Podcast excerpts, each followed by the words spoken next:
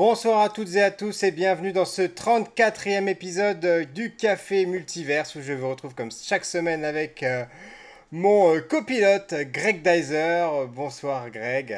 Salut Pierre, euh, ça va? Tu as réussi à réparer? On peut partir dans l'hyperespace? On peut partir dans l'hyperespace. Et euh, le troisième euh, larron qui sera avec nous ce soir, notre Ben Kay de la soirée. J'ai pas dit Musashi, vous, si vous avez la référence, tant mieux pour vous. Il s'agit de Marc. Bonsoir Marc. Bonsoir tout le monde. Salut Marc. Ça va bien? Ça va très bien et, toi, et, on te souhaite une bonne fête nationale puisque tu nous viens tout droit du Québec. Oui, je vous remercie. On va fêter ça ce soir. Ah, super. Donc, ben, oh, écoute, euh, on peut, tu peux peut-être commencer par te présenter, Marc? Oui, ok, parfait. Euh, moi, je suis un grand amateur de livres, puisque je travaille dans une bibliothèque, donc je suis en contact avec les livres pratiquement 365 jours par année. Même que pendant mes vacances, je ne touche pas aux livres parce que je suis un peu tanné. Puis, euh, je suis surtout un grand amateur de BD parce que je suis né dans une famille qui avait beaucoup la bande dessinée, donc j'adore la bande dessinée, surtout franco-belge. Mhm. Puis, ben, j'en parle beaucoup. Maintenant, je fais beaucoup de chroniques. De, j'en discute là, pendant mon podcast que nous avons, le podcast des Crinqués, qu'on fait tous les deux semaines. Alors, moi, je m'occupe de la partie littéraire de, du podcast. Alors, c'est ça. Moi, je suis. Euh, je, je, je, baigne dans la, dans, dans, la bande dessinée et dans tout ce beau monde de la culture pop et la culture geek. Et euh, c'est le fun maintenant qu'en 2022, on n'est plus. Euh, on n'est plus réservé dans nos sous-sols, que la culture qui est populaire est maintenant rendue euh, partout. Et oui. Et c'est pour ça qu'on lui rend honneur chaque semaine. Oui. Et toi, Greg, peux-tu te représenter comme tu le fais chaque semaine? Eh ben, écoute, euh, moi je suis Greg Deiser, je suis euh, illustrateur et auteur de bande dessinée. Et je travaille en ce moment sur, sur ma prochaine BD qui sort l'année prochaine. Ça y est, je commence à avoir la date précise. Maintenant, on sait que ça va être à la fin du printemps. Et euh, voilà, il faut que je carbure à fond. Et toi, Pierre? Donc, euh, moi, je suis responsable de la communication numérique pour une collectivité territoriale. Et euh, sur d'autres missions, dans une galaxie lointaine, très lointaine, j'ai été responsable des invités pour les festivals Japan Expo et Comic Con Paris. Il voilà, est fort, voilà. Il est fort. Donc, je rappelle le principe du café multiverse. nous avons vu tous les trois une œuvre. En l'occurrence, cette semaine, ce sera Obi-Wan Kenobi, la nouvelle série de Disney+. Mais nous ne savons pas les uns et les autres ce que nous en avons pensé. Enfin, ça, c'est le principe habituel de l'émission, mais cette semaine, c'est un petit peu spécial parce que. On a, on, a, ressenti des perturbations dans la force. Euh, on, a, senti que on n'était pas complètement en paix. J'ai senti des, turbulences euh, chez Pierre, et c'est pour ça, d'ailleurs, hein, euh, vraiment, je tiens à le dire, Marc, c'est pour ça qu'on est venu te chercher. Euh, comme invité parce que j'ai cherché, moi, dans mes réseaux, comme ça, si j'avais quelqu'un qui était très enthousiaste euh, pour la série et j'ai vu que tu, tu la défendais euh, bec et ongle sur tes bec et ongle pardon sur tes réseaux devant des gens voilà on va dire la moyenne du fan de Star Wars qu'on connaît hein, celle qui râle tout et puis il y a rien qui va donc voilà. Et je me suis dit on avait bien besoin du, du côté du côté clair de la force avec nous ce soir pour, pour nous pour ramener l'équilibre dans la force a priori Marc sera l'élu ce soir ça finit bien pour l'élu dans l'histoire, alors je vais prendre ce rôle-là, c'est bien. Donc, sans plus tarder, la première question euh, que je pose à Marc, du coup, et je, à laquelle on va tous les trois répondre tout de même. Euh, Marc, quand on a annoncé, euh, quand tu as entendu parler de cette histoire de série Obi-Wan Kenobi, qu'est-ce que tu as ressenti, toi? Est-ce que tu, ça t'a inspiré? Est-ce que tu t'es dit encore une nouvelle série? Comment, comment ça s'est passé? Ben, ça m'a inspiré parce que je suis un fan de Star Wars. Donc, tout ce qui va sortir sur Star Wars, je vais le consommer. C'est sûr et certain. Je ne me pose pas de questions. Je manque d'objectivité. Aucun problème avec ça. Je m'assume. Alors, moi, j'ai tout consommé, tout ce qu'ils m'ont donné, les séries, les bandes dessinées. Euh, je, lis tout, je regarde tout. Alors, oui, je suis excité parce que c'est un personnage qui est quand même un personnage qui est fort dans la série et qui avait une longue période où on ne savait absolument rien de son histoire bien qu'on a eu quelques fragments dans, les bandes dessinées avec les journaux d'Obi-Wan et, les trucs qui ont sorti, mais on n'avait rien sur l'écran. Et euh, oui, alors moi, ça, c'est automatiquement ça. J'attendais cette série avec impatience, comme j'attends toutes les séries de Star Wars avec impatience. J'avais hâte de voir qu'est-ce qu'il allait faire. Et, le retour de Van McGregor aussi euh, en Obi-Wan, je veux dire, qui nous avait donné un magnifique Obi-Wan Kenobi dans la prélogie, dans l'épisode 1, 2, 3. Alors, oui, j'avais hâte. J'avais hâte de voir où ce qui s'en allait avec ça. qu'est-ce qu'il allait nous raconter comme histoire aussi, comment il allait faire le pont également avec tout ce qu'ils euh, ont lancé dans les, les airs, parce que c'est pas évident. Hmm. C'est pas évident parce qu'il y a beaucoup d'histoires, il y a beaucoup d'incohérences aussi avec tout ce qui a sorti avant. Parce qu'on a commencé ces histoires-là dans les années 77, alors c'est pas facile de racoler tout ça. j'avais très hâte de cette série-là. Oui, je fais une petite parenthèse pour euh, là-dessus pour euh, ceux qui connaissent pas forcément, on va dire, l'historique de la, franchise Star Wars à travers les, années. Alors, tu, tu, me rattraperas, Marc, si je dis des bêtises, parce que je ne suis pas forcément un spécialiste. Mais euh, ce qui s'est passé, c'est qu'en gros, une fois que Disney a racheté la, licence, ils ont décidé que certaines œuvres n'étaient plus canon, donc elles ne s'inscrivaient plus dans la, dans la logique Star Wars, qu'elle n'était plus, euh, qu'elle c'était dans ce qu'ils appelaient l'univers étendu, voilà. Euh, c'est d'ailleurs comme ça qu'ils ont pu créer là, on va dire la nouvelle trilogie, puisqu'il existait déjà une suite à la trilogie originale 4, 5, 6, une suite en livre, donc qui n'a pas été reprise dans les films. Et, malheureusement, on va se le dire, malheureusement, la trilogie a fait une, une, très très belle suite. Mais oui, depuis 2014, alors, tout ce qui s'est fait avant a été euh, mis à ce qu'il appelle la légende de, Star Wars maintenant. Star Wars légende. Euh, il y a eu beaucoup de choses euh, ont été faites qui, qui, qui, étaient très bonnes d'ailleurs, mais c'était un peu avant, avant 2014, il faut se le dire aussi. C'était un peu le, un peu pêle-mêle, hein, parce que George Lucas, il s'occupait pas beaucoup de tout ce qui était dans l'univers étendu. Il croyait pas trop à ça non plus. C'était pas son dada, fait qu'il y a beaucoup de gens qui ont fait beaucoup de choses c'est pas toujours évident non plus de garder une ligne directrice. C'est pour ça qu'en 2014, Disney a décidé de mettre droite la ligne. C'est pas une mauvaise chose, à mon avis, bien que ça, fait un petit pincement au cœur parce que nos belles histoires qui nous ont fait tant rêver maintenant deviennent alléchantes. Mais Et toi, Greg, alors? Alors, euh, moi, euh, par rapport à la prélogie, euh, on peut dire que Obi-Wan euh, est campé par Ewan McGregor, c'était mon Yuan ou Ewan, je sais pas comment on dit, euh, c'était mon personnage préféré en fait. J'aimais bien d'ailleurs avant que le 3 sorte, euh, avant l'épisode 3 sorte, je disais oh, j'espère qu'il va pas arriver quelque chose de mal à Obi-Wan parce que bon c'est mon personnage préféré et les gens me disaient bah non, lui il va rien lui arriver. et il y a un petit côté comment dire euh, J'étais un peu partagé avant que le quand ils ont annoncé la série. Donc avant, je crois que je crois même qu'il y avait un projet de film. Hein, ça oui, devait effectivement. Être, de, mémoire, il y avait un, projet de film, mais qui a été annulé suite à. On pourra peut-être en reparler. L'échec de Solo. L'échec de Solo. Voilà, on pourra en faire une parenthèse mm. tout à l'heure.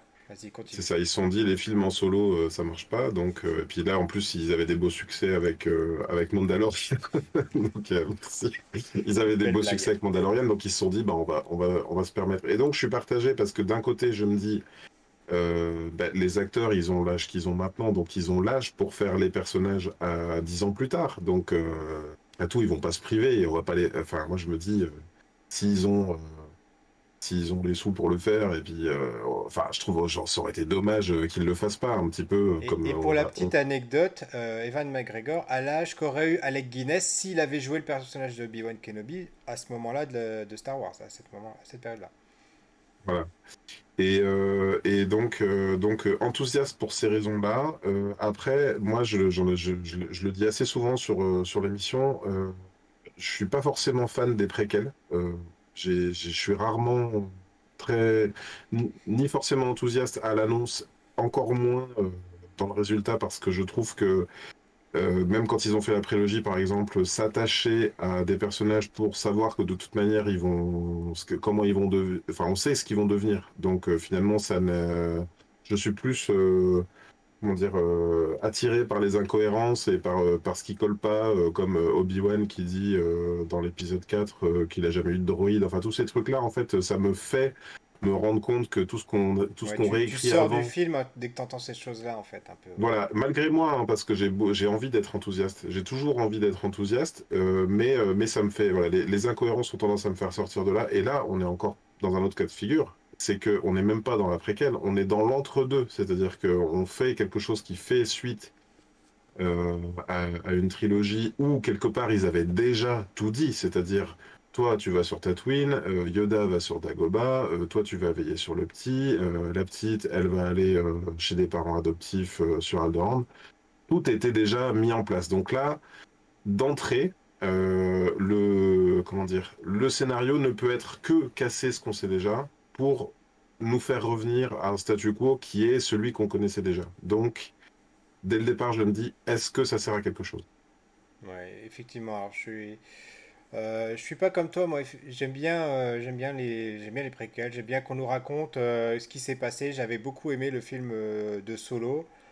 j'avais aimé de voir ce, ce personnage, ancien Stormtrooper, devenir bah, le, chasseur de primes qu'il était, comprendre pour quelle était cette, relation avec Jabba, dont, dont on, qui est dépeint au début de l'épisode 4, pourquoi il, était, il en était arrivé là. Mhm. Euh, et, euh, et que, quand la série Obi-Wan a été annoncée, par contre, là j'étais un peu plus comme toi, je me suis dit, mais enfin, j'avais l'impression qu'on avait fait le tour de la question. Je, mhm. je, je, savais même qu'il euh, il avait il était déjà apparu dans les, les séries, je sais plus c'est Star Wars Rebelle ou un autre. J'avoue, je, ne les ai pas regardé les, séries, animées. Ou d'ailleurs, il croise le personnage de dont j'ai oublié le nom. Darth Maul. Darth Maul, voilà. Euh, et, et euh, je, me disais, bon, bah, peut-être qu'on finalement on va voir ça, on va voir la version live euh, de, de ce qu'on voit dans Rebelle. Bon, j'étais, j'étais quand même j'étais positivement curieux, on va dire, de, de, voir ce qui allait arriver à ce personnage. mais, qui veut, y a-t-il un mais? Veux-tu faire le, le mais, Greg, avant qu'on passe la parole à Marc? Ben, le, le mais, effectivement, c'est que finalement, on, on fait déjà, enfin, c'est l'opposition entre Obi-Wan et son, et son ancien padawan, donc euh, Vador. Et on va dire que le, petit écart que fait. Euh, le petit écart scénaristique, c'est qu'il nous place dans un Obi-Wan qui a vraiment renoncé à la force, qui a presque, on va dire, il est dans, dans une phase de, de dépression euh, sévère. on peut le dire. Et puis il découvre presque par accident que Vador donc n'est pas mort donc et qu'il est devenu voilà on, alors certes, euh, quelque part, ça ouvre une question à laquelle on s'était jamais posé. J'ai vu a la plupart des débats des, euh, des gens qui jugeaient les incohérences étaient posés là-dessus, dire mais en fait, il, savait qu'il n'était pas mort, et donc beaucoup de gens euh, débattent de ça. après, moi, ce qui... Il y a, certes, il y a, ce mais-là, mais de toute manière, là aussi, je suis un peu comme Marc, je suis un peu comme toi, Marc, je me demandais qu'est-ce qu'ils allaient nous raconter comme histoire. Et surtout, qu'est-ce qu'ils allaient nous raconter de ce personnage en fait? Parce que là aussi où, le projet m'intéresse un petit peu, euh, c'est que pour moi il y a un gros bémol dans la prélogie, c'est qu'en termes d'écriture, il n'y a pas de protagoniste. Il n'y a pas de protagoniste principal. On ne sait pas si c'est Obi-Wan, on ne sait pas si c'est Anakin, on ne sait pas si c'est Qui-Gon dans le premier. Euh, vous voyez, il n'y a pas un Luke Skywalker qu'on suit euh, durant une trilogie. C'est vraiment des faits pour nous faire arriver. Euh, je te coupe, je fais une petite parenthèse. C'est vrai qu'on a oublié de préciser qu'on est dans la partie non spoiler là, qu'on va essayer de pas trop vous divulgacher la série si vous ne l'avez pas vue. Qu'on donnera quand même notre avis d'ici 20 minutes et ensuite on partira à la partie spoiler. Voilà. C'est ça. Et, donc là, on s'attache pour la première fois à Obi-Wan, premier personnage principal. C'est-à-dire qu'avant, il était un des personnages principaux dans un truc un peu fourre-tout. Euh, et, donc, ça m'intéressait quand même de voir, euh, de voir euh, qu'est-ce que ça donnait et, et qu'est-ce qu'il allait devenir. Alors toi, Marc, du coup, quand tu as vu les, épisodes, sans trop raconter ce qui se passe, sans trop rentrer dans les détails, quelle a été ton, ta, ta, réaction, on va dire, globalement, ton, ton, ton ressenti sur, cette, sur, ce, sur le scénario? Ben, disant, moi, ce que je voulais savoir, c'était qu'est-ce qui s'était passé en disant, oui, on avait la, la on savait ce qui, arrivait à Obi-Wan Kenobi. Hein. je m'en vais sur Tatooine, je vais surveiller Luke. Mais euh, tout le monde savait qu'il s'était passé dans le désert pendant 10 ans de temps. À moins d'être euh, complètement euh, imbécile et rien faire de sa vie. Moi, c'est ce que je voulais savoir. Qu'est-ce qui se passait pendant ces 10 ans-là? Et toute la question de Vador qui recherche les Jedi. On le sait, c'est pas de la légende, c'est canon passé une bonne partie de, ce temps-là à faire la grande purge des Jedi. Alors moi, je voulais savoir pourquoi il n'avait pas purgé Obi-Wan Kenobi. Ça, ça m'intéressait de savoir pourquoi dans l'histoire que Luca nous avait conté à la base, Dark Vador n'avait pas réussi à retrouver son ancien maître, puis euh, le, faire payer ce qu'il a fait, fait euh, subir. Ça, ça m'intéressait. Est-ce que je l'ai eu? Oui. J'avoue que c'est le, c'est le point de la série qui m'a le plus intéressé, que j'ai trouvé le, du coup, le plus intéressant, effectivement, c'est, de, c'est d'avoir cette réponse, euh, puisque la purge, euh, ils en parlent. Moi, je l'ai vécu dans le dernier jeu, la Jedi Fallen Order, je crois que c'est, ça, c'est comme ça qu'il s'appelle. Que j'ai trouvé un jeu vraiment super intéressant, puisqu'on suit justement l'un de ses protagonistes, un des, garçons, un des petits-enfants, qui a survécu à la fameuse purge qu'on voit dans l'épisode 3, menée par Anakin. Et euh, comme tu dis, euh, là, c'est. Mais, ah, mais bizarrement, c'était une question que je m'étais jamais posée, tu vois. malgré, euh, malgré tout ça, malgré avoir vu les, deux trilogies, je m'étais jamais demandé la question de savoir pourquoi est-ce qu'il n'était pas parti à la recherche d'Obi-Wan. Est-ce qu'il lui pensait mort, etc. Est-ce que. Voilà. Mais moi, je me suis posé depuis longtemps, depuis que, que, j'ai commencé à jouer à Star Wars en jeu de rôle. On se le posait toujours, cette question-là, mais on n'avait pas de réponse. On n'avait que des hmm. petites pistes de solutions. Quand les séries Star Wars Rebelles euh, ont sorti, euh, là, ils ont commencé à placer des choses. Parce que Star Wars, c'est un grand tableau. Hein? Alors, chaque élément est important. On peut euh, que regarder une partie du tableau, mais quand on ne regarde pas la mosaïque totalement, on en perd des bouts en rebelle, on a commencé à poser les bases avec les, inquisiteurs et tout ça. Et là, cette histoire-là, moi, je voulais savoir est-ce qu'on allait en voir des inquisiteurs dans Obi-Wan? Est-ce que tout ça, ça m'intéressait énormément? Et ça a répondu à mes attentes en tant que tel au niveau du scénario parce que j'ai eu tout ça. Là où ce que je me suis fait bluffer, c'est en mettant les euh, Skywalker à l'intérieur de tout ça. Là, je me suis fait un peu bluffer. Je pensais pas qu'elle allait aller du côté de, rajouter cette partie-là avec la présence de Léa. Euh, ça, c'est pas un spoil, là. je pense que les gens le, savent. Oui, là, là disons que s'ils ne sont pas encore ça, fait ça, ils ont eu de la chance. C'est dès le premier épisode, ouais. C'est dès le premier ça, j'ai été surpris. Oui, ben moi je trouve que c'est la. Pour moi, s'il y a une grande réussite dans la série, c'est ça, c'est que la bande-annonce nous avait vendu euh, Obi-Wan dernier retranchement pour euh, protéger Luke sur Tatooine encore, parce que moi, c'est vraiment aussi ça le truc, c'est que l'action se déroule sur Tatooine, je crois que j'en ai vraiment euh, marre, marre, marre, puisque c'est censé être le point le plus éloigné dans l'univers, on commence quand même comme ça avec l'épisode 4. Euh, et, là, euh, je trouve que le, fait que l'action aille se dérouler avec le, avec autour de Leia, moi, ça m'a plu. Et, et j'ai envie de dire enfin, parce que c'est vrai que c'est Star Wars, c'est quand même beaucoup euh, garçon. Alors, c'est vrai qu'il y, a eu Rey quand même dans la, nouvelle trilogie, même si la nouvelle trilogie est critiquable. Et moi, j'ai trouvé ça intéressant que, même si bon, il y a, encore des défauts dans, dans la réalisation après, enfin, des trucs qui m'ont choqué dès le premier épisode, moi, euh, euh, sur, la, sur l'exécution, j'y reviendrai dans la partie spoiler. Mais euh, j'ai bien aimé ça, voilà, le fait que finalement euh, ce soit pas autour de Luke, là j'ai bien été surpris. Et pour revenir sur le, sur le scénario et sur le manque que tu disais, on se disait pourquoi il n'a pas purgé Obi-Wan et tout. D'une certaine façon, euh, le fait que les questions soient. Les, questions, alors honnêtement, je me les posais pas moi. Mais maintenant, maintenant c'est vrai, je me les pose et je me dis le combat final entre Anakin et.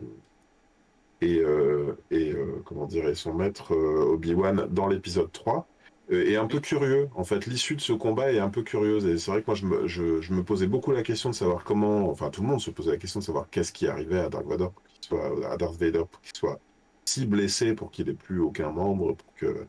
Et en fait, euh, le fait que Obi-Wan le terrasse parce que il est euh, sur le terrain le plus élevé, le fait qu'il le laisse là. sans lui porter assistance, le fait qu'il le laisse brûler en plus et qu'il parte sans vérifier, euh, le fait que l'empereur arrive juste après pour le sauver juste à temps. Enfin, oui, c'est vrai qu'il y a un truc un petit peu bizarre, c'est-à-dire que on sent que le scénario, il, a une vocation à ce que tout arrive à la situation euh, initiale de l'épisode 4, mais c'est un peu chelou les comportements à ce moment-là. C'est pas très Jedi. Ben si quelqu'un mourir sur le, bord du feu. J'avouerai qu'effectivement, euh, si on revient à l'épisode 3, oui.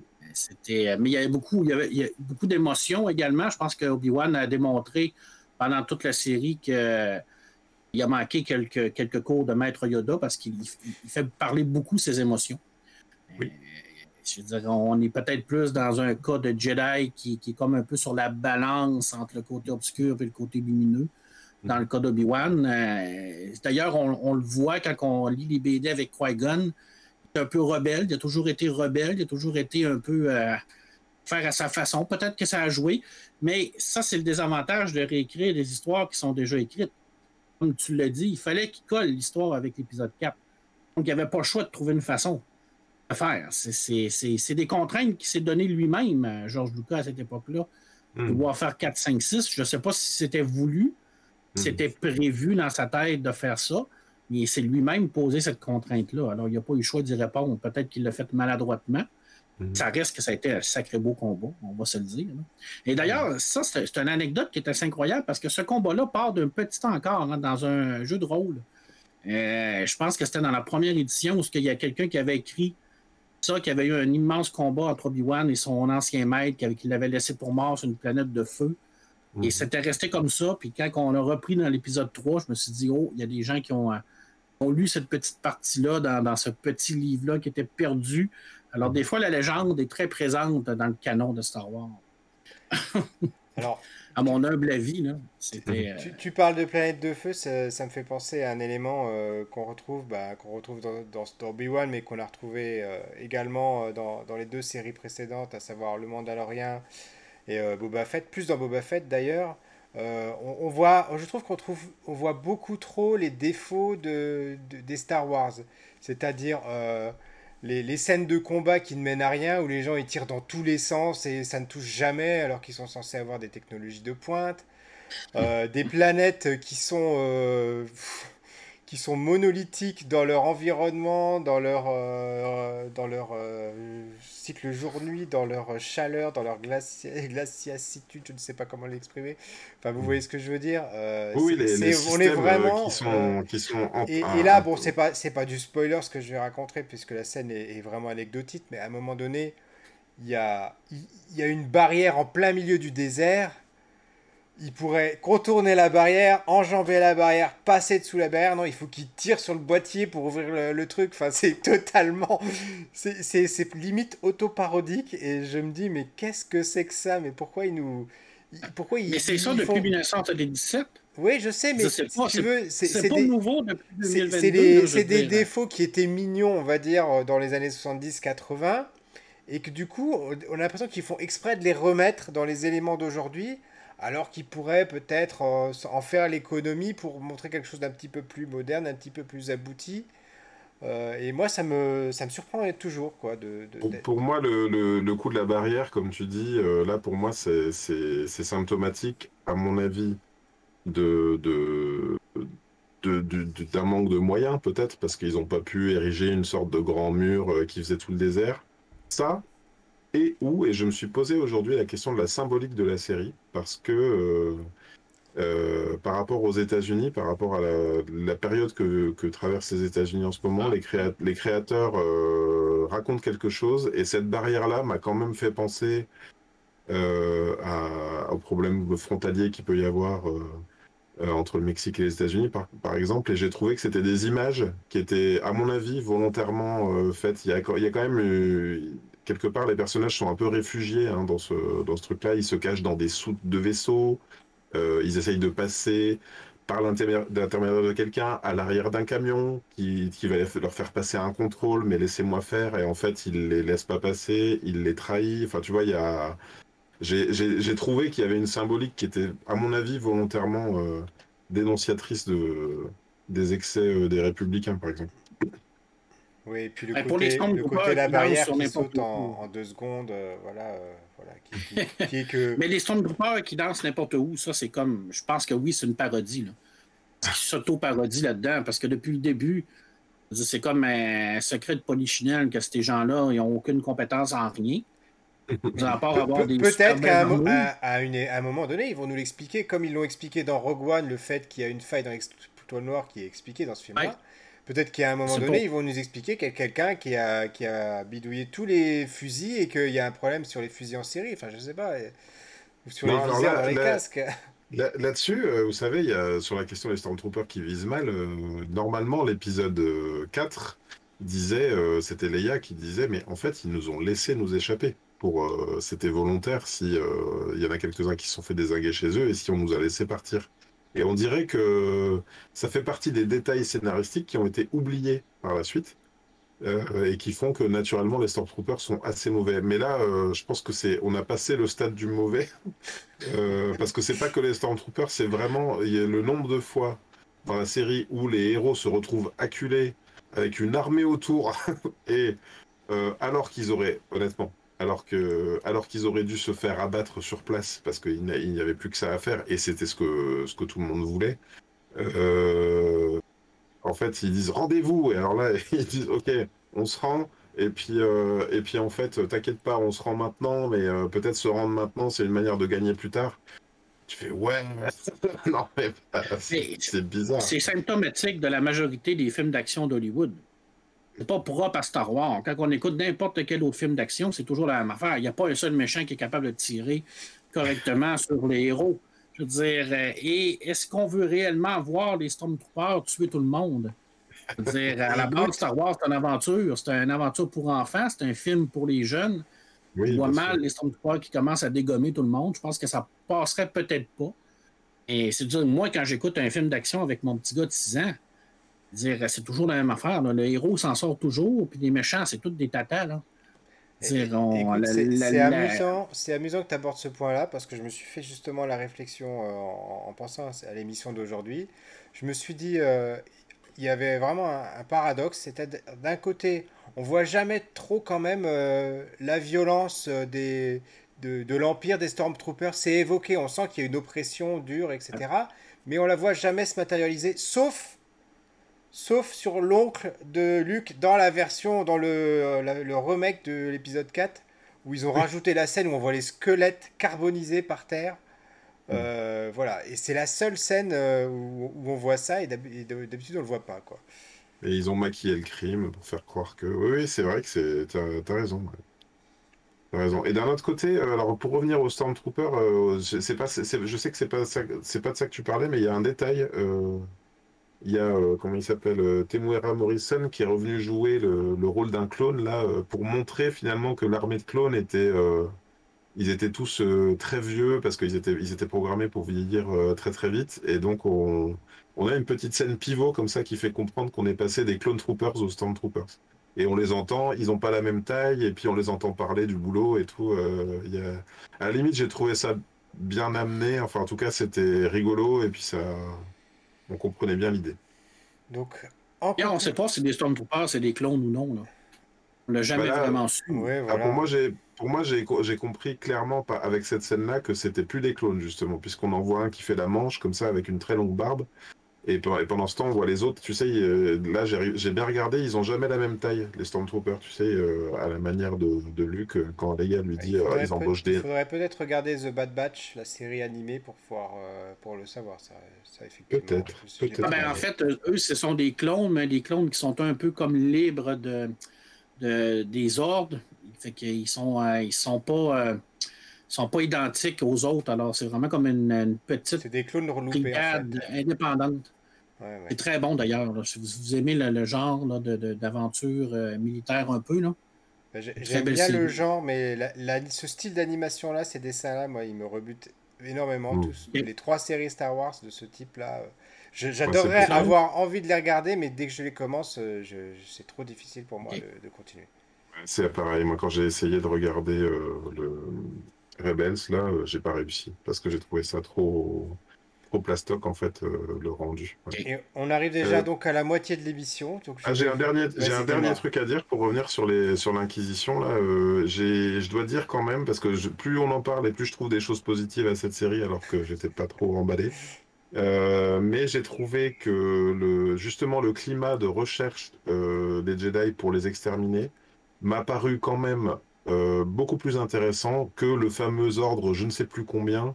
Ah où, on les voit tous se faire désinguer comme ça, euh, on dirait, on a presque envie de mettre une musique humoristique tellement ils sont, ils se font désinguer euh, hyper facilement. Euh, là, on sent, on sent quand même que c'est, ils ont beau être forts, c'est chaud, c'est chaud pour les Jedi. Ils ont, ils ont du mal à, s'en tirer et à la limite, ça fait aussi comprendre dans quel état d'esprit peut se sentir Obi-Wan et comment, pourquoi il s'est vraiment mis off quoi de de la force. Donc, on arrive à la moitié de cette émission. On va donner une première conclusion. Marc, recommandes-tu cette série? Ben oui, moi je la recommande. Euh, c'est sûr que ça prend beaucoup ce qu'on appelle la suspension consentie de l'incrédulité. Je pense que quand on a 8 ans, on l'a beaucoup plus développé que quand on a 47, euh, comme dans mon cas. Mais je pense qu'avant tout, euh, si on garde ça comme une série de base de fiction de Star Wars, l'écoute pour ce que c'est et non pour ce qu'on aimerait que ce soit. Je pense que c'est une, série qui répond à beaucoup de questions. Et surtout, ben, c'est une série qui nous fait encore rêver. nous fait encore découvrir euh, ce, que, ce qui est Star Wars à la base. Une belle aventure, Star Wars, tout simplement. Alors, euh, moi, je l'ai pris comme ça, j'ai eu beaucoup de plaisir. Alors, euh, boudez pas votre plaisir. Moi, je pense que c'est le meilleur jeu. Le meilleur jeu, ça va être vous. Alors, écoutez-le. D'autant qu'il n'y a, que il a que six épisodes, donc ça se regarde quand même assez, assez facilement. niveau réalisation, la, série est, pas mauvaise.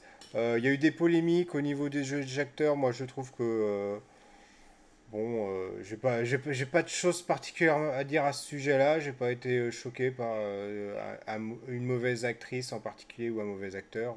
voilà. ouais, ce serait mal. J'ai, vu moi par exemple justement que donc on a une Leia très jeune, hein, c'est une petite fille qui joue. j'ai vu qu'il y en avait qui s'étaient lâchés en disant qu'elle était hyper qu'ils avaient qu'avec cette série ils avaient réussi à la rendre hyper énervante. Moi au contraire je la trouve adorable je la trouve totalement juste. Je trouve qu'ils ont oui, euh. vraiment euh, su capter l'énergie du personnage euh, adulte voilà ou même jeune adulte ou même plus ancienne plus vieille. C'est peut-être ça que, que, vraiment dans le ton. c'est peut-être comme ça que je conclurai moi je dirais faites-vous votre propre avis parce que ceux qui tirent à boulet rouge sur la série tirent beaucoup trop fort euh, en plus, euh, je fais partie de ceux, je pense, maintenant qu'ils ont tout vu, euh, apprécier l'ensemble. Je pense même que je la reverrai, pourquoi pas. une fois qu'il y a le tout, ça m'a. Voilà. Moi, j'ai regardé le dernier épisode en me disant oui, ok, je, comprends. Effectivement, on a des épisodes qui sont pas de, de qualité égale, mais on a un tout qui est cohérent en tout cas. Et on passe tout de suite à la partie spoiler.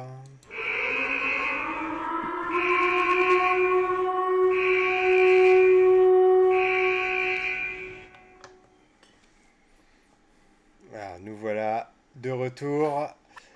Et je vais commencer. Voilà. Et euh, je ne sais plus ce que j'allais dire. Ça, ça m'a perturbé. Tu n'avais pas tes lumières rouges d'allumer. oui, j'ai fait, n'importe quoi. tu n'avais pas mis le bon sabre laser. Voilà.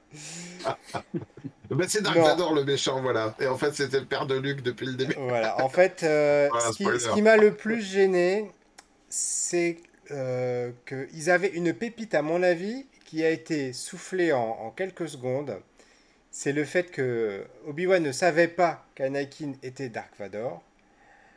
Elle lui apprend, il est choqué, et après, bon, je veux pas dire qu'il passe à autre chose. Après, euh, le reste de la série tourne autour de ça tout de même, mais euh, je trouvais que c'était beaucoup trop sous-exploité et que c'était un moment d'intensité qui, qui, avait, qui méritait vraiment autre chose que le traitement qu'il a eu dans la série. Quoi. Hmm.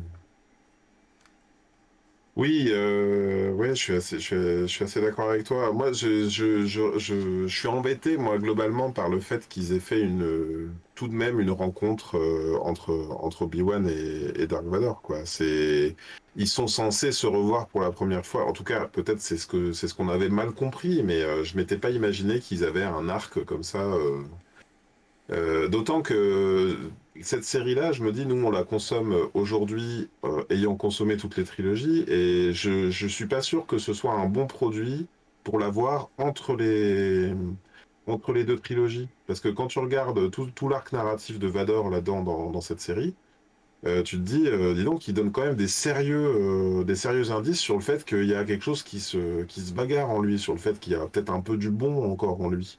Et moi, je trouve ça un peu problématique par rapport au méchant monolithique qu'il est censé être euh, à l'arrivée de la, de, la, trilogie, de la trilogie originale. Qu'est-ce que vous en pensez? En fait, non, parce que euh, Padmé, Admidala le dit à Obi-Wan Kenobi, juste avant de mourir. Il dit, hmm. Ben, il dit Obi-Wan, il y a encore du bon en lui. Il, est très, très, très profond, mais il y a encore du bon en lui. Hmm. Padmé, elle, l'avait senti, ce, problème-là. Pas ce problème-là, mais cet, cet état de fait-là ça, ça va le poursuivre tout le long parce que dans l'épisode 4, euh, l'épisode 5 et l'épisode 6, on le sent, ce conflit-là. Il y a envers, d'abord avec Obi-Wan, parce que avec son premier combat, son, premier, son dernier duel qu'il y a eu dans l'épisode 4, on le sent qu'il n'est pas, euh, pas là, qu'il y a encore quelque chose avec son maître. On l'a déjà senti. Avec mhm. Luc aussi. Fait que c'est ce conflit-là, dans le fond, qui va faire en sorte qu'il va réussir à ramener le l'équilibre de la force. Et ça, mm. l'avait clairement annoncé à partir de l'épisode 3. Mm. Euh, moi, ça n'a pas été vraiment une surprise, ce, duel-là, c'est à l'intérieur de lui. Parce que sinon, euh, s'il n'y avait pas eu cette dualité-là, on va hmm. se dire que la série aurait duré un épisode, euh, une confrontation entre Obi-Wan et Vador, c'était fini. Là. La première fois qu'il le rencontre sur la, planète, qu'il décide de le brûler puis de s'amuser avec, là, normalement, là, il ne l'aurait pas laissé partir, il l'aurait tué là. Oui, c'est ça. Et d'ailleurs, dans, hmm. dans, tous les cas où il laisse partir les autres, dans tous les, cas, dans tous les cas où ils ne font que torturer des gens pour essayer de savoir où il est, effectivement, on sent que quelque part, plutôt que parce qu'il parce qu'il apprend qu'Obi-Wan est toujours en vie, euh, parce que c'est ça, hein, je crois. Non, parce qu'il apprend où il est, donc euh, ça le perturbe, et du coup, euh, quelque part, toute la mission plus générale, et effectivement, même, même Palpatine le dit à la fin, elle est un peu. Dès, lors que Obi-Wan rentre en, en jeu, finalement, le, son but n'est plus tout à fait clair à Vador. Perd ses moyens, totalement. Et, heureusement qu'il y a ce dernier épisode qui quand même arrive à rétablir un équilibre dans la force, comme tu disais en début d'émission, Greg, où on mm. a à la fois Palpatine qui intervient et qui recadre euh, son subalterne en lui disant écoute, euh, t'as d'autres missions que de chasser euh, un, un, fantôme, on va dire ça comme ça, que de chasser Obi-Wan. Et de l'autre côté, on a cette, cette connivence entre Leia et Obi-Wan Mhm. Euh, qui est enfin expliqué dans le sens où, euh, ben écoute, c'est trop dangereux que les gens sachent qu'on s'est connus, euh, qu'on sache qui on est l'un et l'autre. Il faut absolument qu'on le dise à personne, que ça reste un secret. Et du coup, ça explique mieux l'épisode 4 et ça explique mieux aussi une certaine dualité qu'il y a, puisque d'un côté, on a le message de la princesse qui nous dit secours, Obi-Wan Kenobi, vous êtes mon seul espoir. Et un autre côté, où elle est dans la, dans la cellule quand elle se fait libérer par Luke, où elle dit quoi? Obi-Wan, euh, Ben Kenobi est là, il faut que je le voie. Et donc, c'est vrai que là, c'est, on comprend mieux euh, pourquoi il y a cette dualité, en fait. Oui. Ça, c'était très bien, là, quand Obi-Wan lui dit Si tu as besoin de moi, appelle-moi, je vais y aller. Là. Et cette petite phrase-là expliquait tout le message que la princesse Léa lui donne. J'ai trouvé qu'il collait les ponts. Là. Ils l'ont fait très bien avec le dernier épisode. Là. Ils l'ont très, très bien fait. Ils l'ont très bien collé avec l'épisode 4. Là. Ouais. Ça a donné beaucoup de réponses. Pour moi, c'est la grosse réussite de la série. Euh, c'est euh, la relation entre Obi-Wan et, Leia. Et, comment, finalement, euh, Obi-Wan vient jouer un rôle de mentor vis-à-vis de Leia, ce qu'on ignorait complètement, puisque pour nous, Obi-Wan était le mentor de Luke. Et on découvre au travers de cette série qu'il a été aussi le mentor de, de Leia, et que grâce à lui, euh, elle a réussi à s'assumer euh, en tant que future euh, dirigeante, là où ses parents avaient envie qu'elle soit plus dans le protocole et dans les, dans les petits uniformes et les robes et les machins. Donc moi j'ai trouvé ça très, très bien fait et en plus moi j'étais très touché par la, petite actrice là, comment s'appelle-t-elle? Vivienne Lira Blair. Euh, j'ai trouvé, euh, j'ai trouvé très bien et, et n'en déplaise à ceux qui l'ont trouvé agaçante, je me dis bon bah eux ils aiment pas les enfants, ok. Oui c'est ça. Alors qu'elle est exactement, elle est Moi, juste dans le rôle, voilà. Oui. J'ai trouvé qu'elle était, c'est un enfant. Je dis, c'est un enfant de cet âge-là. Pour les gens qui en ont, c'est ça que ça fait des enfants.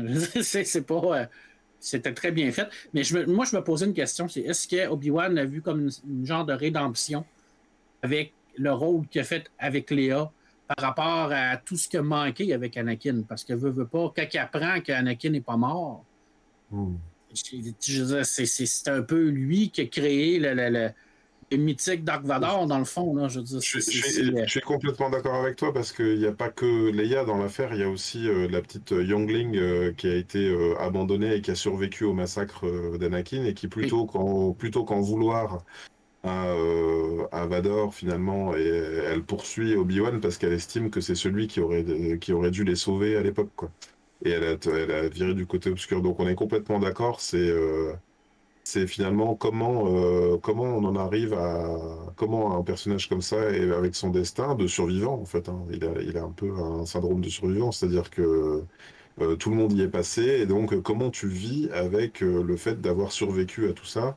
En fuyant en plus. Bon, certes, il avait une mission plus importante pour euh, préparer un nouvel espoir. Euh, mais, euh, mais là, en l'occurrence, on le met face à, des, à ces échecs. Et, ces échecs, ils sont encore en vie et, ils, ont, Ils ont voilà et il y a ceux qui ont choisi la voie du côté obscur et puis il y a les il y a les échecs semble-t-il qui, qui eux ont encore quelque chose à apporter et qui ont encore encore la lumière. Mais il reste du coup quand même quelques incohérences dans la série, notamment ben, par rapport à, cet apprenti qui est passé euh, du côté obscur, qui est devenu euh, une inquisitrice, où elle est laissée quasiment pour morte avec, à la fin de l'épisode 5. Et euh, on ne sait pas, on sait pas ce qui, ce qui se passe là. il, la laisse sur place et elle arrive où elle s'échappe. On n'a aucune idée de ce qui s'est passé. Et elle arrive sur Tatooine comme une fleur dans l'épisode suivant, avec son sabre en plus qu'elle a récupéré au passage qui est réparé. Enfin, il n'y a rien qui va avec ça. en ayant tout compris. en, ayant tout compris. parce qu'elle a vu le message. Obi-Wan a laissé tomber le message. De, de, mais, enfin, voilà, elle a, elle, a, elle, a, elle a survécu, elle s'est échappée, on ne le sait pas, elle a récupéré son sabre, elle a réparé son sabre, et est sur Tatooine. Super. Oui, bah, tu sais, en fait, c'est même qu'à ce moment-là, il y en a une double. Hein. c'est-à-dire que le grand inquisiteur qu'elle a remplacé revient. Et c'est-à-dire qu'il y a deux personnes. J'ai vu un même internet qui m'a fait, qui m'a fait, qui m'a rendu hilar c'est que euh, c'est en gros Qui-Gon quand il découvre que deux, euh, deux Jedi ont survécu à un coup de sabre laser dans le ventre. oui, c'est ça. mais, mais, ça, ça, il y a, y, a, y a une connaissance du côté obscur et du côté lumineux qui est, euh, qui est probablement basée beaucoup sur mon expérience de jeu de rôle. Mhm. Mais le côté obscur ne veut pas que ses adeptes meurent. Parce que lui se nourrit de la haine et de la rage qu'ils ont. Qu'il n'acceptera pas quelqu'un va mourir. Pour lui, c'est incompréhensible. Il va le hmm. faire souffrir le plus longtemps possible. Vador, il souffre à chaque minute à cause qu'il est du hmm. côté obscur. et ça, je veux dire, c'est clair dans toute l'histoire de Star Wars. Le côté obscur, il veut pas te laisser partir. Il veut te, te, sucer ton essence jusqu'à la fin. Ce ce que le côté lumineux n'est pas. Et ça, euh, quand on a vu avec Qui-Gon, c'est un clin d'œil à ce que Obi-Wan lui dit. Qui lui dit si tu me tues, si tu me terrasses, je vais devenir beaucoup plus puissant. Mhm. Ça, le côté lumineux a cette capacité-là. Mais ça, c'est clairement méta, là, ce que je dis. ça n'a aucun, aucun euh, rapport avec la série. C'est hyper ben, méta. Moi, je l'ai vu comme ça. Bah écoute, c'est intéressant. À la limite, j'aurais apprécié que ce soit plus, euh, plus, explicite que ça euh, dans la série, si vraiment c'est à l'origine de, ce choix. Et ça, c'est un reproche que je ferais globalement à la série, euh, à la franchise Star Wars au cinéma, c'est que elle fait quand même appel, notamment dans la nouvelle trilogie, à des concepts comme ça qu'on retrouve pas dans les films, qu'on retrouve pas dans les séries, mais qui sont évoqués dans les bandes dessinées, peut-être comme tu le dis dans les jeux de rôle, je ne savais pas également. Et ça nous laisse vraiment, euh, nous, avec un, goût d'inachevé, un goût d'inexpliqué euh, qu'on n'a pas et qu'on ne retrouve pas, par exemple, dans l'univers Marvel, dans le MCU, où si on a pris le, la peine de suivre tous les films et toutes les séries, bon, qui est quand même une sacrée, une sacrée affaire quand même, mais si on les a suivis, on a quand même des réponses à tout ou quasiment. Alors que là, mhm. effectivement, euh, il y a des choses qui nous échappent et qui sont pour nous des, vraiment des, des, trous dans, le, dans la raquette. Et on se dit mince euh, mais pourquoi ceci pourquoi cela je comprends plus du tout. Ça là c'est tellement raison. Parce que c'est probablement leur plus gros défaut. En même temps leur plus belle qualité c'est qu'ils ont ouvert l'univers étendu qui permet à plein de monde de mettre leur pierre à l'histoire mais si tu ne regardes pas tout, si tu ne lis pas tout, pas l'ensemble du tableau. Exemple, le grand inquisiteur, quand il meurt, moi je le savais qu'il n'allait pas mourir parce qu'il est dans Rebelle. Quelqu'un hmm. qui n'a pas écouté Rebelle ne connaît pas le grand inquisiteur. Il se fait comme, mais pourquoi il revient? Puis... Mais c'est un défaut parce que normalement, Star Wars, c'est un, un, ensemble cinématographique. Et eux ont pris le pari d'ouvrir ça externe des fois, ben, c'est un pari qui est payant, d'autres fois, c'est un pari qui est perdant. Dans ce cas-là, je pense que c'est perdant. Parce que oui, tu n'as pas l'ensemble de toute l'histoire. Fait qu'il y a certaines personnes qui se sentent larguées par rapport à ça. Parce que c'est pas évident non plus de tout connaître, de tout jouer, de tout lire, de tout voir. Euh, on a une vie. ça commence à être difficile de, de, jouer aux jeux vidéo Fallen Order, de comprendre c'est quoi tout cet univers-là. Après ça, de revenir avec la série Rebelle, qui est quand même une série qui a beaucoup de saisons. on parle d'une série qui a trois ou quatre saisons. c'est pas évident de, de, de, de, suivre tout ça. D'autant que c'est une série qui, qui, aborde des thématiques qui vont très très loin sur du voyage dans le temps, des choses comme ça, euh, voilà, qui, qui repoussent les, barrières de, le retour de, force, euh, on voit tout ça dans Rebelle, son combat contre Asuka Tano. Euh, je dis, il y a plein d'affaires qu'on voit. Oui, je, suis d'accord avec toi. Hein, je veux dire, c'est un défaut. À ce, moment-là, ça peut être considéré comme un gros défaut. Je, me demande même, je ne sais pas ce que vous en pensez, mais euh, quand une série comme ça arrive euh, et qu'elle marche un peu sur les plates-bandes de Rebels, puisqu'on est sur la même période un petit peu, avec Vador, avec euh, les, grands, les, grands inquisiteurs, tout ça, j'ai l'impression qu'ils arrivent en disant, bon, bah cette fois, on a le casting pour le faire, les, le casting et les moyens pour le faire en vrai. Euh, comme si, euh, quand c'était des acteurs, c'était un tout petit peu plus canon que quand c'est l'animé. Oui, peut-être. Il y, a ça, effectivement, oui. Et honnêtement, j'ai trouvé moi, que cette série-là, si elle avait un gros défaut, c'était son manque de moyens. Ça, ça m'a surpris. Hmm. Je veux dire, euh, j'ai trouvé qu'il y, a des bouts où on voyait clairement qu'il y avait un manque de, de, moyens monétaires à quelque part, qu'il y avait des coins ronds qui avaient été tournés.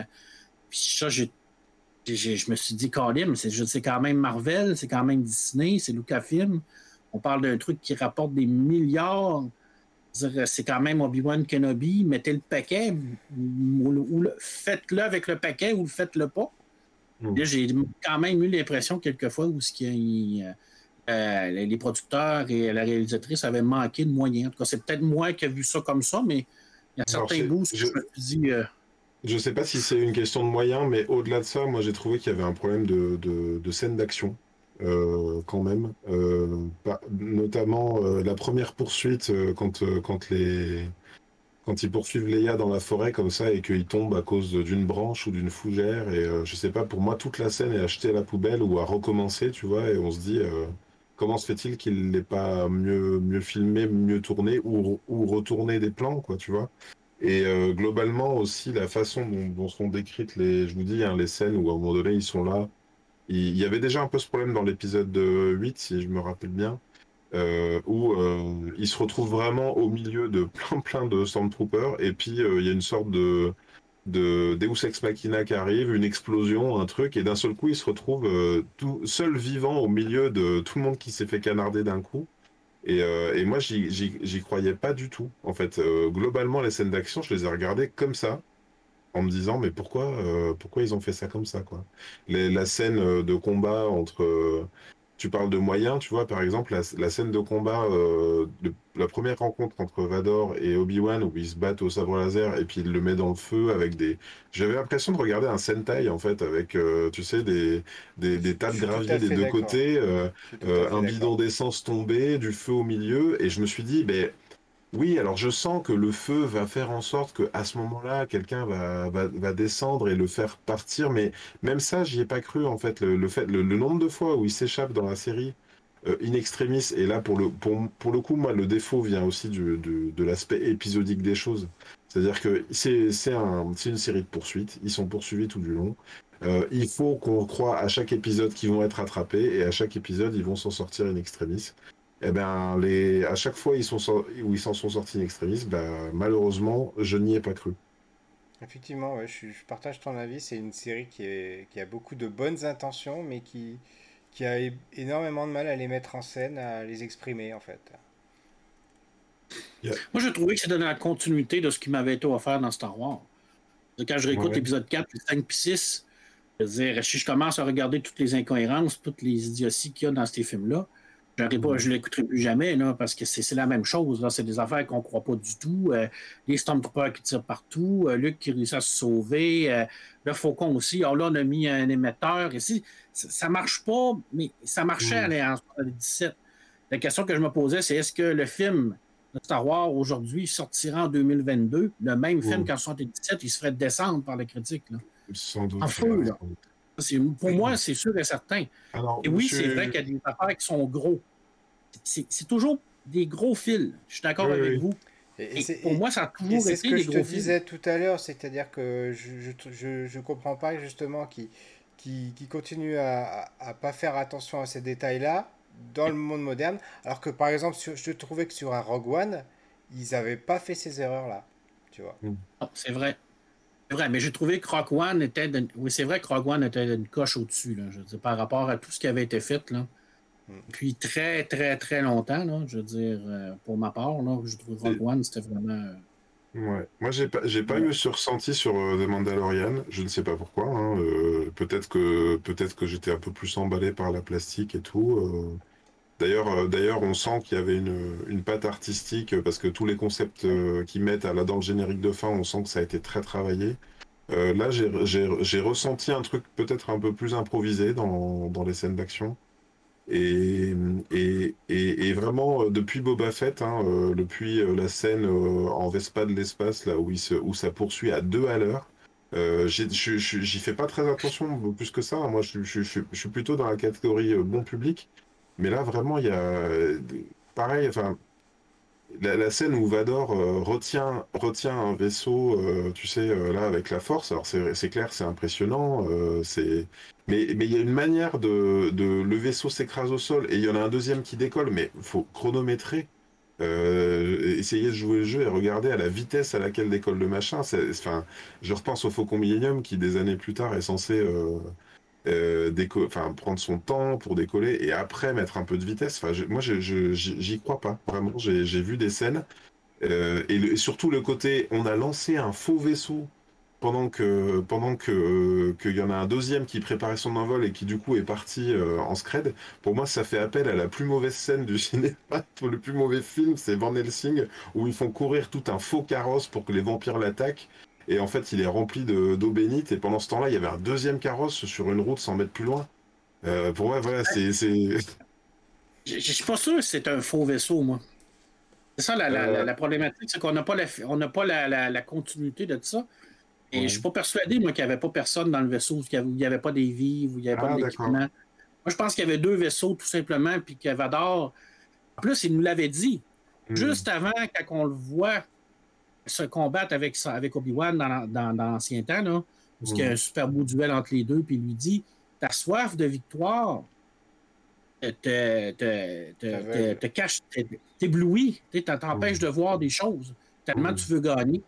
D'or, il est arrivé là, lui, il était tellement persuadé qu'il allait gagner qu'il a pris le premier vaisseau puis il l'a inventé. Il n'a pas pris le temps de sentir son maître, il aurait pu tout simplement arrêter, essayer de voir où ce qu'Obi-Wan est, non, sa soif de victoire était tellement immense qu'il a pris le premier, il l'a inventé, puis il a fait son show comme tout le monde. Pouf, il est parti. Mais c'est ça le côté obscur. Et c'est vrai que euh, cette phrase, qui est dite à plusieurs reprises dans la série et qui est vraiment bien expliquée à la fin par, euh, Palpatine, elle explique aussi euh, la, position de Leia par rapport à Dark Vador, parce que du coup, il, à aucun moment il sent que c'est sa fille, tu vois. Parce qu'il est tellement obnubilé par Obi-Wan enfin, moi, en tout cas, c'est comme ça que je l'ai compris. Il est tellement obnubilé mm. par Obi-Wan qu'il en oublie totalement de, de se dire c'est qui cette gamine. Quoi. Pour lui, c'est juste une petite gamine, voilà, sans, sans intérêt. Mm. Quoi. Et je, juste avant que vous enchaîniez, il y a notre ami Cowboy Étoile qui passe nous voir sur le chat. Il nous dit Bonsoir, zut, je suis en retard. Oui, t'as euh, combien? Une heure de retard, ça va. Et il dit Obi-Wan, Keno, Keno gagnant à vie. Voilà, donc euh, voilà. il n'est pas sponsorisé par la, par la française des jeux. Oui, on a, on a un, de nos, un de nos followers, euh, Cowboy Étoile, pour te, pour te placer un peu. Marc, euh, il vient et il rebondit sur ce qu'on dit. Euh, il, fait, il fait des jeux de mots assez, assez marrants. Voilà. Bienvenue à toi, Mais c'est intéressant, ça, de, de cette, cette façon qu'il n'a jamais découvert Léa. Tout ça. Pourtant, il l'a il, l'a eu, là, il savait, il était proche mais parce qu'il voulait tellement avoir Obi-Wan qu'il est mm. omnibulé par toute cette rage-là qu'il a envers son maître. À la limite, pour rebondir.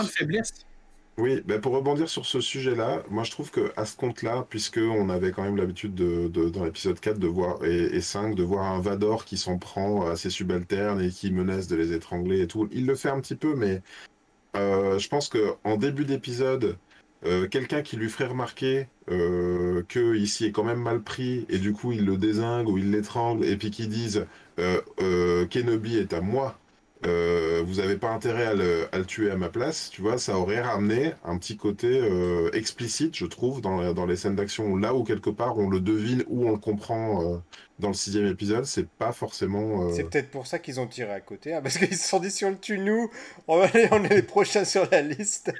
oui, c'est ça. Bon, moi, c'est une des scènes d'action aussi, là, cette fusillade dans un. Dans un c'est même plus un couloir, je veux dire. Hein, là, c'est. Ils sont dans un grand hall comme ça, ils, ils ouvrent et ils sont là, ils, ils, encerclent tout le monde et ils réussissent à n'abattre personne. Il y a quand même un, Bon, on, a, on, arrive, on arrive déjà en fin d'émission. Est-ce que vous voyez quelque chose à rajouter? Oui, ça passe. On a déjà 55 minutes d'émission. Voilà, voilà. Ben, moi, je, je, je, dirais par rapport à Mandalorian que tu parlais, mhm. oui, visuellement, j'ai trouvé que Mandalorian, c'était une très, très belle série. C'est super bien un, un cran au-dessus. Oui.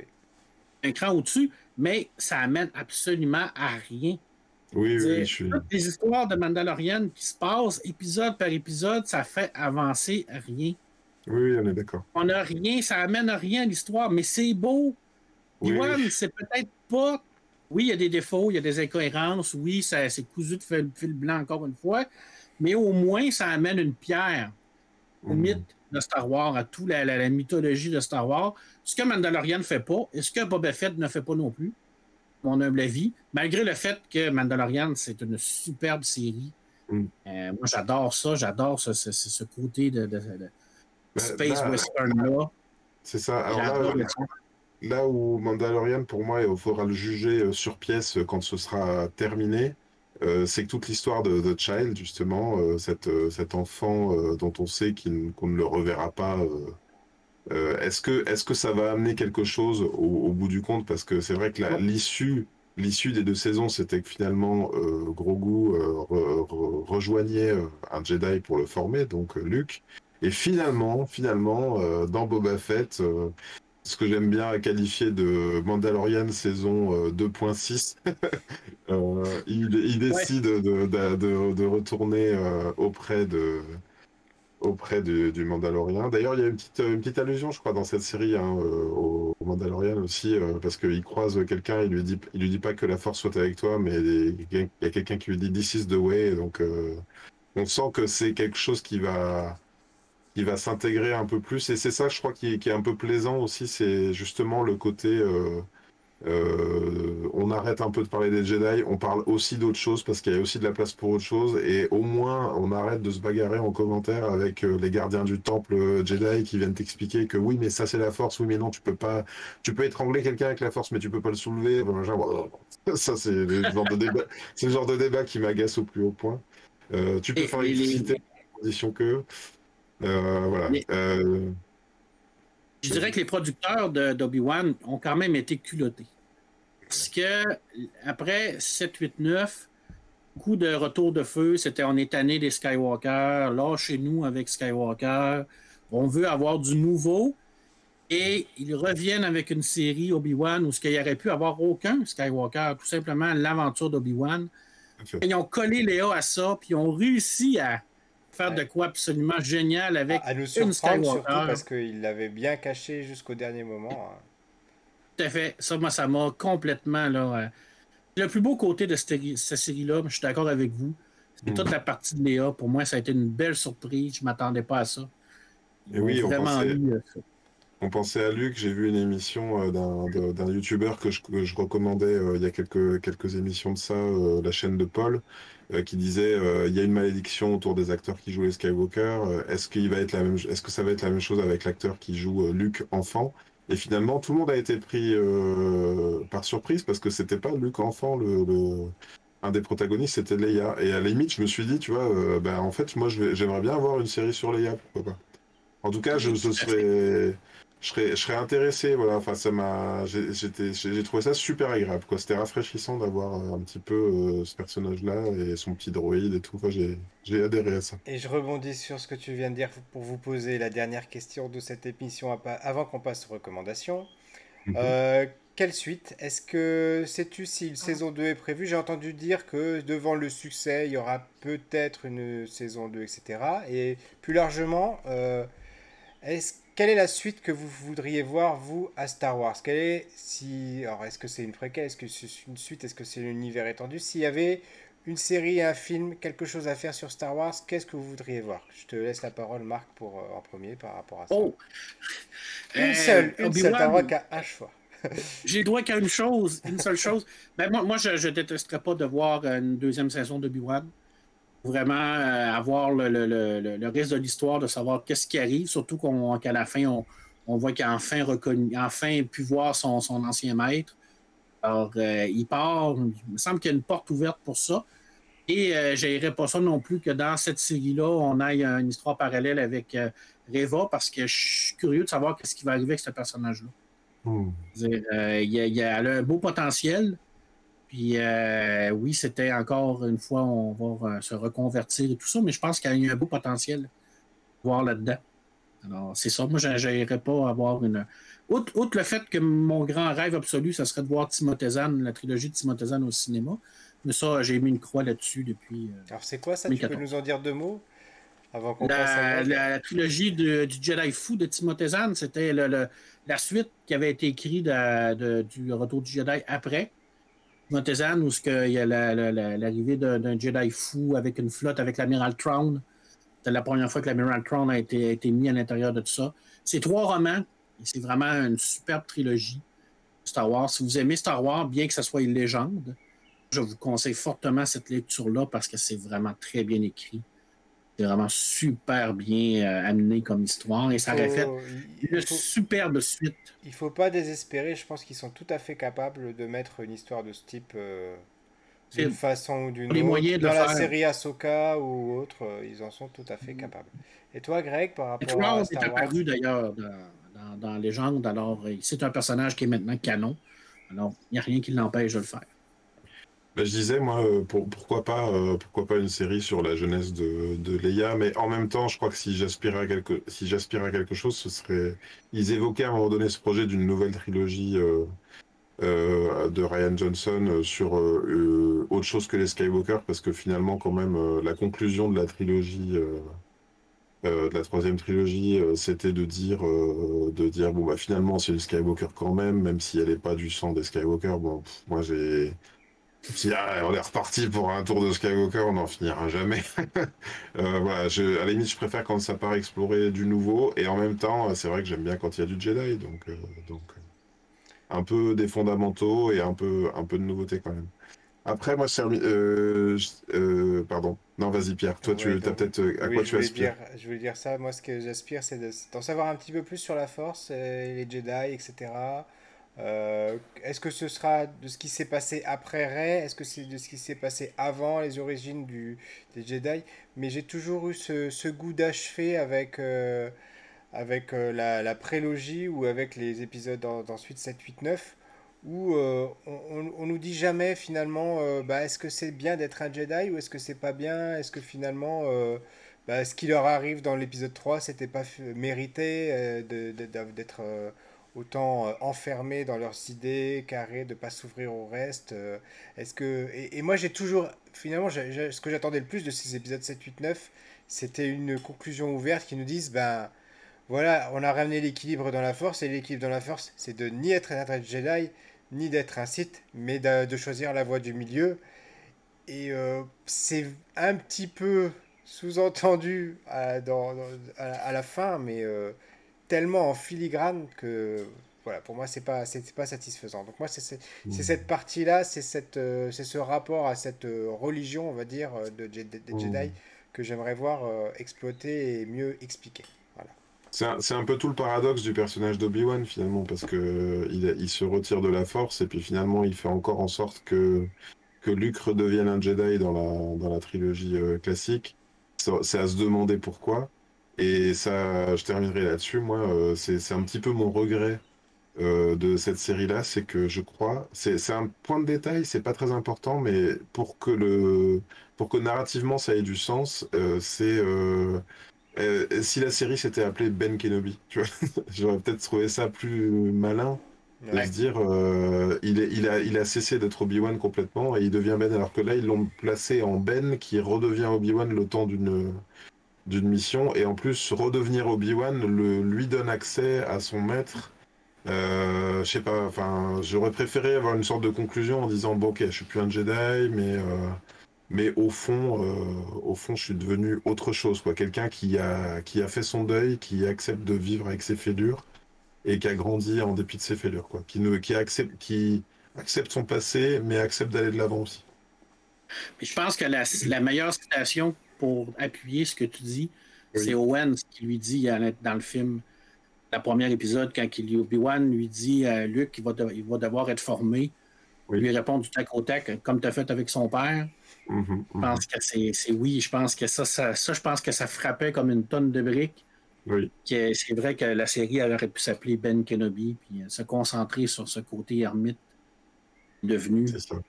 Et en même temps, c'est pareil, hein, je parlais de la symbolique, euh, tu sais, c'est un des symboles qui m'a intéressé, euh, parce qu'on est, on, est quand même de, loin de ces images-là habituellement dans, Star Wars.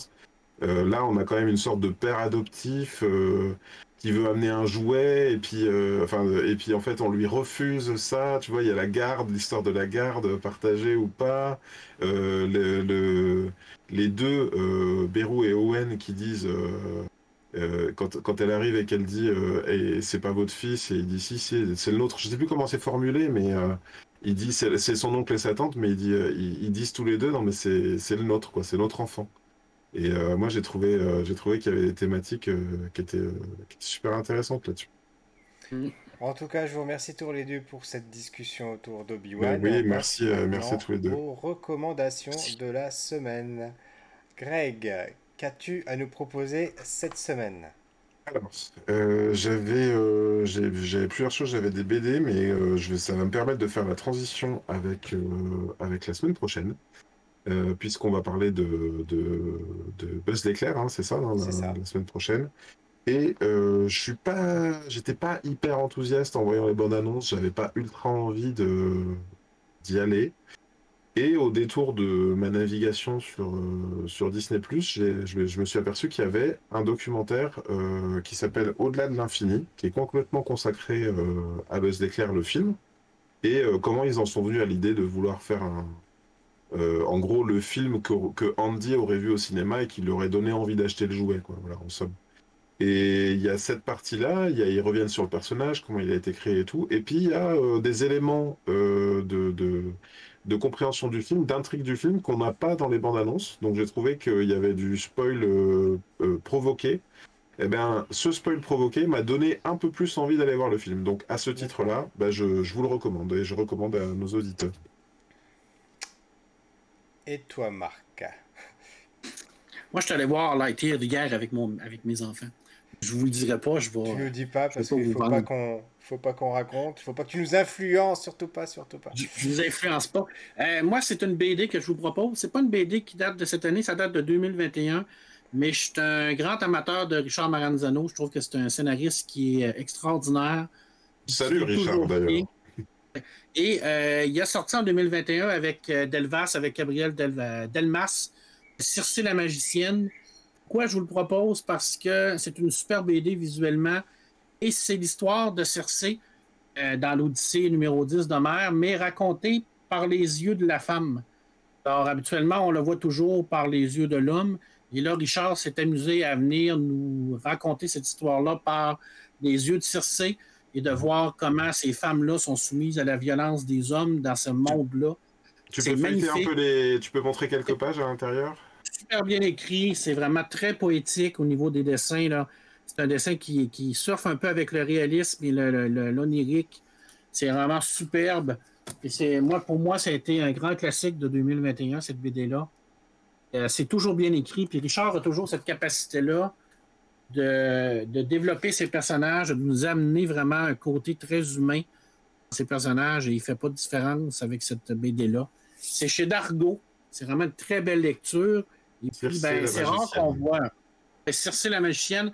Et c'est rare qu'on voit cette histoire-là qui nous, est toujours racontée par euh, euh, le côté euh, masculin, le côté macho de ces héros-là et qui sont des, super-héros et tout ça. Alors ça, on le voit déjà aujourd'hui avec tous nos films. Mais ça fait du bien de prendre ça puis de déconstruire toute cette histoire-là, de nous l'amener vers cette version féminine-là.